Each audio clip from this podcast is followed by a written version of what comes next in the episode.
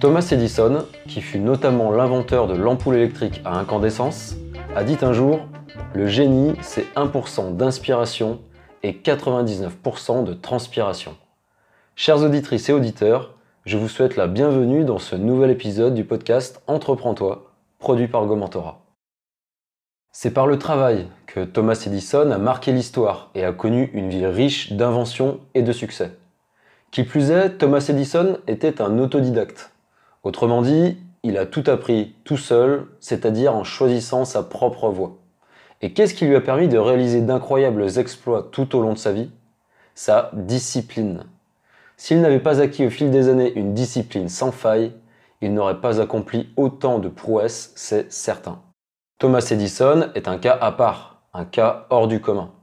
Cela ne veut pas dire que nous devrions tous devenir de grands inventeurs qui vont transformer la face du monde. Mais si nous pouvions seulement nous en inspirer, alors nous pourrions nous aussi réaliser des exploits. L'idée est de toujours chercher à devenir de plus en plus discipliné, quelle que soit la discipline dans laquelle nous voulons évoluer. Parce que la discipline permet de tout accomplir, absolument tout. Que vous souhaitiez soigner, peindre, diriger, fonder une famille ou être en meilleure santé, c'est la discipline qui va vous y aider. La question à se poser pour atteindre un but devrait toujours être celle-ci. Quelle est la chose essentielle que je peux faire de manière disciplinée pour être certain d'atteindre mon but? Par exemple, si comme moi vous voulez devenir auteur, la réponse à cette question est toute simple. Il faut écrire. Écrire toujours plus, chaque jour. Ne vous y trompez pas. Tous les écrivains célèbres ont une chose en commun. Ils écrivent énormément, bien plus que tous les autres. Ils ont acquis cette discipline pour écrire tous les jours, sans exception, parce qu'ils savent que pour développer leur talent, ils doivent écrire beaucoup, énormément même. C'est aussi basique que cela.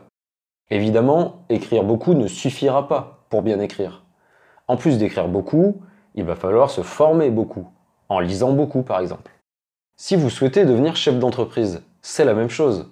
Vous devez identifier la tâche qui aura le plus de valeur pour vous et votre entreprise, et vous y mettre à fond.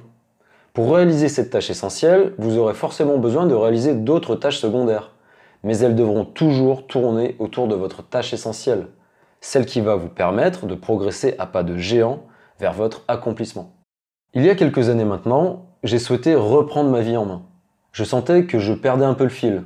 J'étais en quête de sens. Je voulais me remettre sur le droit chemin. J'en avais vraiment besoin. Alors je me suis posé une question toute simple.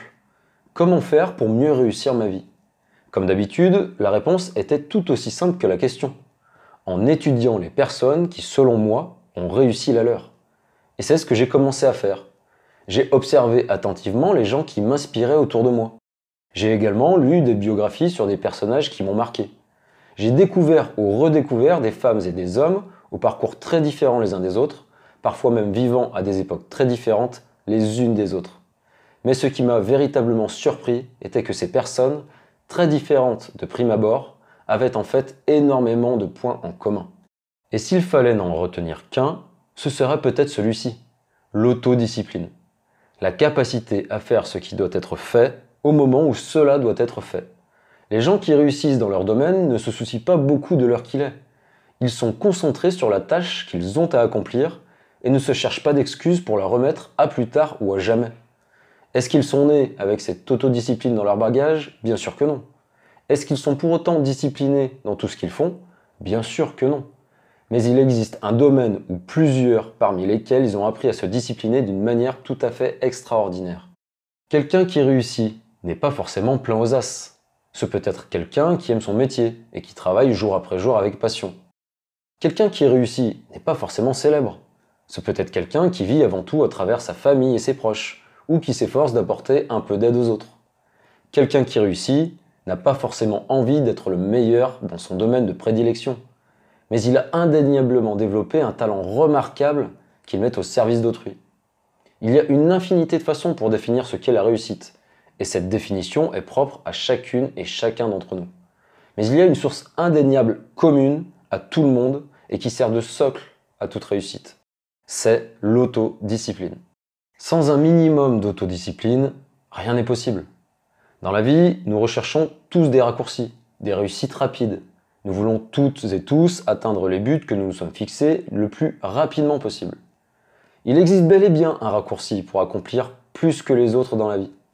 Ce raccourci, c'est d'apprendre à se discipliner dans les domaines qui nous tiennent à cœur. Le problème est que, dans notre société moderne, nous sommes de plus en plus conditionnés pour travailler le moins possible. On aimerait mener la grande vie et se détendre au bord de la mer. On fantasme sur la réussite des autres. Mais on ne s'imagine pas à quoi ressemble en réalité leur quotidien. Un quotidien fait de labeur. Il n'est pas forcément question d'un dur labeur, il peut être question d'un dur plaisir. Quoi qu'il en soit, il faut travailler de manière soutenue pour atteindre les objectifs élevés que l'on s'est fixés. À partir de là, mieux vaut choisir une voie qui nous plaît. Plus vous ferez quelque chose qui a du sens pour vous et pour les autres, plus vous serez motivé à réaliser cette chose et à être discipliné. Pas de résultat satisfaisant sans autodiscipline. Et comme il semble fou de chercher à se discipliner dans tous les domaines, mieux vaut bien choisir le ou les rares domaines où vous souhaitez exceller.